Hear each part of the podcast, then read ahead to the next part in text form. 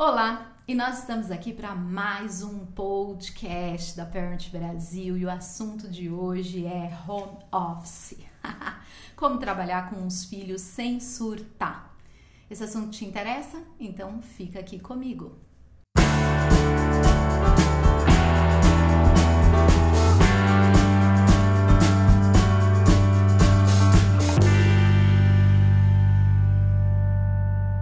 Eu sou a Jaqueline Vilela, sou a idealizadora da Parent Coaching Brasil. E neste podcast aqui a gente vai falar um pouquinho sobre filhos, home office, pais surtados, como é que eu faço, se eu preciso trabalhar em casa, se os meus filhos estão em casa e como é que não surtar com este cenário, ok? Então é isso, né? Correria, barulho, TV ligada, interrupção, é mãe para lá, um pai para cá, um corre-corre, cachorro latindo, é criança correndo, é mãe vem brincar comigo, é mãe vem, vem ver o que eu fiz, é pai, pai, pai, pai, e criança correndo. E você que muitas vezes estava aí acostumada a trabalhar num escritório silencioso ou a ter o seu momento de concentração para trabalhar, se vê no meio do caos com tudo isso. Trabalho home office tem dessas, eu mesma trabalhei durante anos em casa, na verdade, com filha pequena também, e tive que me adaptar. No começo é mais difícil, depois fica mais fácil, mas aí vocês caíram de paraquedas nesse esquema home office. Eu realmente quero dizer que deve estar sendo difícil e quero ser solidária aqui a você, porque não é fácil, não trabalhar e ter que se concentrar, e filhos e tudo mais, tá? E tudo isso gera muito estresse para a família toda. E aí, como é que a gente pode fazer para não surtar nessa, né, em tudo isso? Porque é inevitável, né? Então, se você está fazendo home office, é inevitável. Eu tenho que trabalhar, mas eu tenho minha família também e todos nós temos que conviver dentro desse perímetro, que pode ser um pouco maior para alguns, bem menorzinho para outros, e assim vai.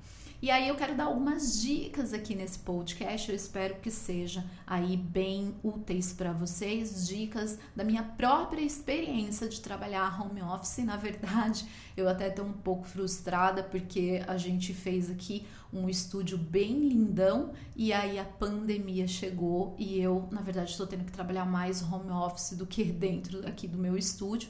Hoje eu estou no estúdio porque estou gravando mas estou evitando muito sair de casa e, voltei de novo a trabalhar home office. Mas tudo bem, vamos lá. Vou dar a primeira dica para você. A primeira dica, gente, é assim: vai passar.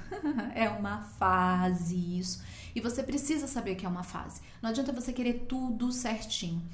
É, eu é, costumo classificar aqui em dois os tipos de pais. Existem os pais que são mais metódicos, então gostam de estrutura, gostam de ter a mesa, go gostam de ter o canto, gostam de ter o espaço. Talvez o barulho te incomode muito, filhos falando, TV ligada, e isso incomode você, tá? Eu super entendo. Mas também é importante que você repita isso como um mantra para você. Eu estou aqui provisoriamente e eu vou ter que me ajustar a viver no provisório, mesmo que esse não seja o meu padrão, ok? Então, o metódico vai sofrer mais. Aquele que gosta da rotina bonitinha, da mesa bonitinha, do silêncio nosso de cada dia, vai sofrer mais. Se você é assim, tamo junto, mas vai sofrer, mas vai passar, tá bom? E tem o desorganizado, né? O desorganizado que já era desorganizado lá no escritório e que vai trazer essa desorganização para dentro de casa. Não tem jeito. E aí, Talvez quem sofra é a família e não o desorganizado. Aí o desorganizado pega a mesa, que era a mesa do jantar, e quer fazer a mesa do escritório. O desorganizado é, espalha papel para tudo quanto é lado. O desorganizado acaba tomando mais espaço e a família que vai ficar doida, tá? Mas seja você desorganizado ou metódico, é um período. Então, desorganizado tem que procurar se organizar um pouquinho para a família não surtar e o organizado demais tem que diminuir um pouquinho o nível aí de exigência para você desorganizar, para você metódico não surtar, tá bom? Essa é a dica. Então assim, vamos lá. A gente precisa ter um mínimo de rotina e um mínimo de organização. O nosso cérebro precisa de previsibilidade. Isso mesmo que você ouviu. E aí, como é que a gente faz? Porque se a gente não dá essa previsibilidade para o nosso cérebro, ele vai pirar. para não pirar, a gente precisa ter um mínimo possível de rotina, tá? Você que é desorganizado para não fazer a sua família pirar também, e você que é metódico para você também manter um, os seus níveis de cortisol aí dentro dos níveis adequados e não dar uma pirada geral, tá bom? Então, essa é a primeira dica. A segunda dica é, gente, encontre um espaço, ok? Talvez provisoriamente a mesa da sala vire o seu espaço. Tá tudo bem, é provisório, por isso que a dica 1 veio como dica 1, tá? Mas assim, encontre um espaço para você. Pode ser uma pequena mesa que não estava sendo usada, pode ser o aparador, pode ser a mesa da sala, pode ser que você esteja numa situação mais confortável e até tenha um cômodo, que é aquele quarto de visita e você vai transformar provisoriamente no teu espaço de trabalho, mas encontre um espaço. De preferência, esse espaço ele precisa ser perto do roteador, porque é um. Gente, assim, é incrível quanto a internet atrapalha e dificulta a nossa vida. Se você vai ficar muito longe do roteador, pode ser que a sua conexão não seja boa e você vai ficar estressado. E aí, assim, tudo vai piorar. De preferência que esse espaço seja onde a conexão com o seu Wi-Fi, com a sua internet, seja melhor, tá? Uh, providencie mesa, providencie cadeira, providencie de fato um espaço um pouco estruturado, tá? Se possível, virado para parede, para parede, tá? Eu não sei se vocês já viram aí vídeos circulando, inclusive de apresentadores da Globo, de apresentadores internacionais, onde fazem aí toda. Tem que fazer reunião, tem que é, às vezes dar uma entrevista ao vivo agora dentro de casa e não faz virado para a parede, e aí filho sai correndo. Esses dias um, um, um, apresentador da Globo, a filha saiu correndo no corredor que estavam mostrando, então o fundo era o corredor e a filha veio de pijaminha, tadinha, era de manhã, e aí quando ela viu, ela paralisou, aí ela saiu correndo, e aí a pessoa que tá ali dando a entrevista fica desesperada. Então, assim, para você, se você precisa fazer muitas reuniões online, porque agora tá tudo sendo feito remoto, eu super aconselho você a arrumar um espaço virado para a parede para você não ter esse tipo de problema, tá? Outra coisa também é importante é que, gente, pijama, não, não, nada de pijama nessa época de quarentena. Ai, Jaqueline, mas é gostoso. Eu sei, mas você está dando um comando errado para o seu cérebro. Então é importante que você acorde, você tome um banho. Você não precisa colocar terno e gravata, obviamente, ou então um terninho, né? Nada disso. Mas coloque uma roupa, pode ser mais confortável? Claro que pode, você vai estar em casa. Mas uma roupa que não seja o pijama nosso de cada dia, o dia inteiro dentro de casa, porque você está dando um comando super errado para o seu cérebro, tá bom? Então, essa é a dica número dois: é o seu espaço, o seu lugar, é você realmente entender que você não está de férias, porque se você fica dando comandos assim é, conflituosos para o seu cérebro, ele vai se estressar e aí as chances de você surtar são maiores, tá bom? Uh, terceira dica: fazer reunião de família, ok? Então não fez, gente, faz, tá bom? Se não fez ainda, faz, mesmo que já tenha começado a trabalhar home office, não tem problema nenhum. Só que você precisa fazer uma reunião em família para você estabelecer os acordos. Acordos estes que a família inteira vai ter que cumprir. Então, de novo, se você é desorganizado, como é que você vai se manter mais organizado? Se você é mais metódico, o que você gostaria de ter no mínimo né, da família para que você consiga desenvolver o seu trabalho. É importante se você for ter reuniões online, você fazer uma tabelinha e colocar num lugar visível para toda a família. Se você tem um quarto, vai lá e faz um um sulfite mesmo dizendo papai em reunião, mamãe em reunião, e aí você mostra pro teu filho nessa reunião e fala assim, olha, quando tiver essa plaquinha na porta do quarto, você não pode entrar porque o papai vai estar tá em reunião. Quando acabar a reunião, o papai vai abrir a porta. Quando se não tiver porta, olha, é, quando o papai estiver na reunião, você vai estar fazendo atividade XYZ. Quando o papai acabar da reunião, o papai vai te avisar e aí você pode fazer outra, outra coisa. Explicar qual é a importância. Às vezes a gente acha que as crianças elas não entendem, mas as crianças entendem muito mais do que a gente pode supor.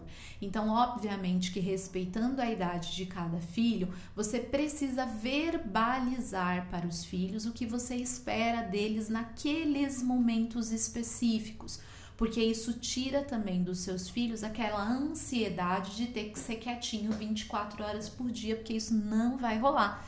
Especialmente se você tem filhos menores, tá? Então, eles, eles saberem que é por um tempo específico ajuda muito a você manter essa ordem dentro da família, tá bom? Então, estabelecer acordos é muito importante. Além do acordo para o trabalho, você também é, precisa estabelecer os acordos no sentido de, né?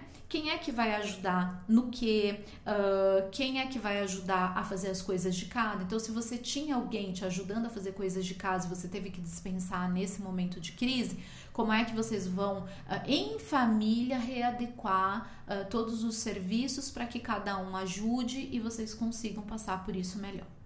Agora, claro que eu sei, gente, talvez seja esse o teu caso. Tem aquelas pessoas que não tem quem ajude, já que eu sou sozinha, sou eu só e o meu filho, uh, enfim, né? Como fazer? Você vai avaliar o que, que ele já pode fazer. Então, o que, que a idade dele permite que ele já pode fazer. E você vai conversar e ser verdadeiro. Uh, é, de novo, é a gente não subestimar a capacidade dos nossos filhos de entender a situação. Então, claro que você vai conversar na linguagem mais adequada para a idade do teu filho, mas você vai conversar com o seu filho e você vai envolvê-lo sempre que possível naquilo que ele já pode fazer. Tá? Então, é inclusive uma excelente oportunidade de você praticar a autonomia do seu filho, tá?